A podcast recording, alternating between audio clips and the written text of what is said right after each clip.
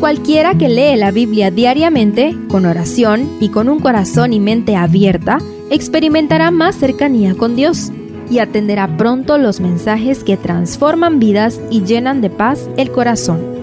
Únete en la lectura de la Biblia en Reavivados por su palabra.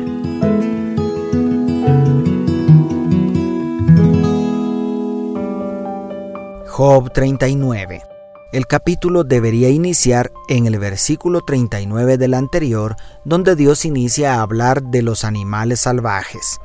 Analicemos un resumen de cada animal y las lecciones que nos dan sobre el carácter de Dios. Primero, el león, versículos 39 al 41 del capítulo anterior. El desafío que presenta Dios en los últimos versículos del capítulo anterior es si se atrevería a alimentar a los voraces leones y sus crías. ¿Te atreverías tú? Sin embargo, Dios los alimenta. Segundo, las cabras monteses, versículos 1 al 4 del capítulo de hoy. En los días de Job era imposible que el hombre conociera el período de gestación de animales tan apartados como las cabras monteses, pero Dios sí lo conoce en detalle. Tercero, el asno montés, versículos 5 al 8. El Señor contrasta la libertad e independencia del asno montés con el asno domesticado.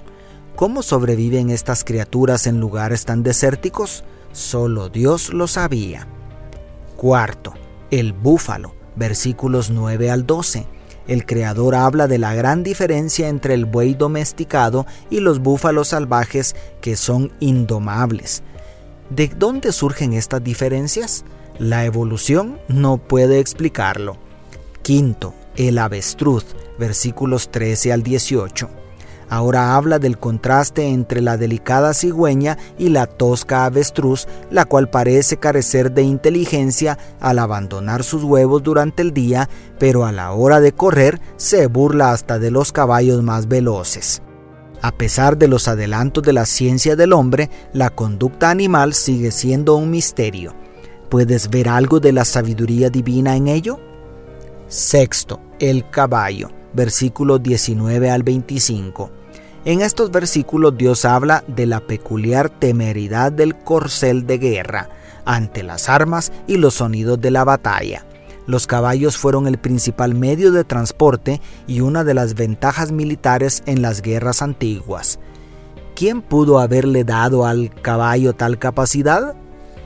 Séptimo, el gavilán, versículo 26.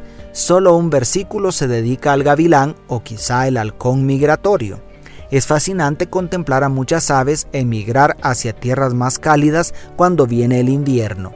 Ese instinto, esa orientación, a pesar del conocimiento que ahora tenemos, sigue hablándonos del cuidado amoroso de Dios por sus criaturas. Y 8. El águila, versículos 27 al 30. Del águila el Altísimo diserta sobre lo alto de sus nidos, su capacidad de construir nidos en las rocas, su poderosa visión para ver a sus presas desde las alturas y su instinto para encontrar los cadáveres. Otra conducta fuera de serie que no podría provenir de otro lado que no fuera la sabiduría divina. A partir de estos animales salvajes, Jehová le demuestra al sufriente Job evidencia del poder, sabiduría y sobre todo del tierno cuidado que el Creador tiene de cada una de sus criaturas.